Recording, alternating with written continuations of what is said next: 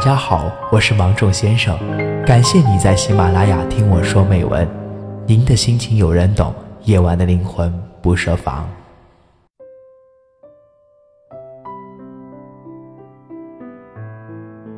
朋友圈里的绅士美颜担当 Y 小姐，忽然有一天泪眼朦胧地跟我讲：“我真的厌倦了自己的高冷和被动。外小姐有颜有脑，名校硕士，双商在线。一路去解掉 N 多的追求者，却造化弄人，为何偏偏不遇良人？可是，真正遇到心动的那个，却捧着手机，迟迟等到半夜，不敢主动按下发送键。我疑惑地说：“你那么美，为什么如此被动呢？”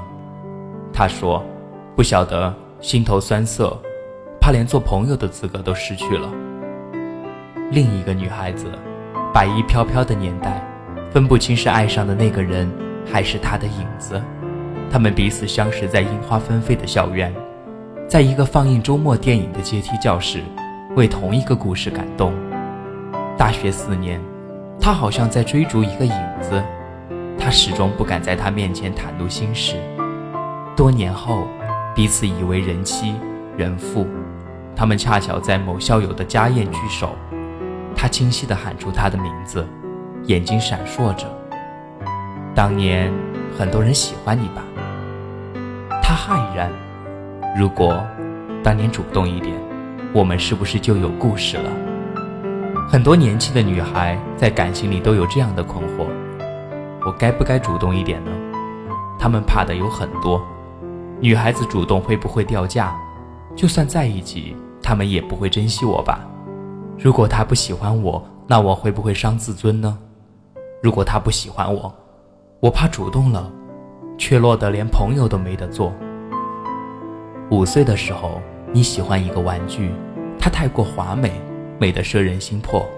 你一次次隔着玻璃窗凝望，幻想着把它抱回家的雀跃。可是始终，你没有开口向妈妈说：“我喜欢那个玩具，可以买给我吗？”十五岁时，你最大的烦恼是学校里的功课和玻璃橱窗里那条蓬蓬裙。你幻想着穿上它转圈，骄傲的如同真正的公主。可是秋天已经来了，你还没有攒够勇气，讨要一份专属于你的美丽。二十五岁时，你觉得某个男生还不错，你把所有关于爱情的电影都在他身上投射一遍，预演无数次的起承转合。可是有一天，你看到他身边有女伴了，你才悻悻而归，依依不舍，从心里为你们的故事画上句号。其实你们的故事从来都没有开始过。你看，女孩子总是容易活得很被动。我们从小被教育要矜持，要懂事，做一个淑女。这样的女孩子甜美温柔，没有攻击性。容易被主流价值观认可，他们赢得称赞无数，其实内心自我价值感非常低。他们不敢主动讨要一个礼物，不敢主动开始一段感情，因为害怕被拒绝，害怕失去，害怕承担不尽如意的结果。二十岁的时候，我对那个主动的女孩也是有一点不屑的。东京爱情故事里的赤名莉香，那么勇敢的去爱完治。面对完治一味的退缩，最后还是乘早一班车走掉，把爱的人推向白莲花里美的拥抱。三十岁了，我有一点明白，当你内心缺乏而自卑，是无法主动起来的，因为主动是建立在自信和丰盛的基础上。当你超越了传统的价值观念，探寻真正的自我核心和边界，建立起基于自我价值的评价体系。你内心足够强大丰盛，才可以为选择承担一切的后果。当你无畏结果，才真正的构建了主动的思维内核。主动一点，你们就有故事了。这故事也许不是个好结局，不是花好月圆，或许只是让你爱而不得，从此明白感情的善良，特别的无奈，蜕变出更圆润丰盛的自我。这故事。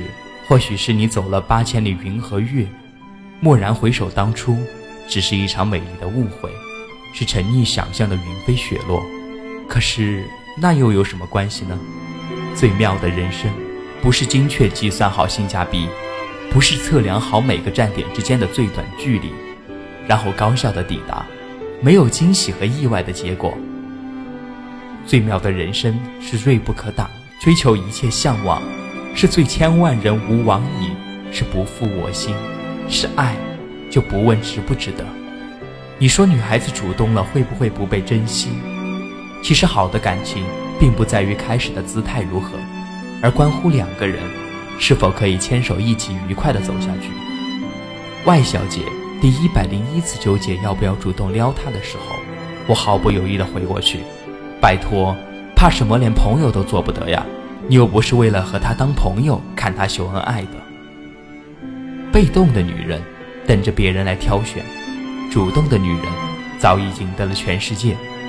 你看《欢乐颂》里的白富美七妖精，为了得到赵医生，使出十八般武艺，撒娇与撒泼齐飞，纵容共用一色。比起真正爱的人，真正想实现的梦想，真正想抵达的远方。你的自尊真的没有那么贵。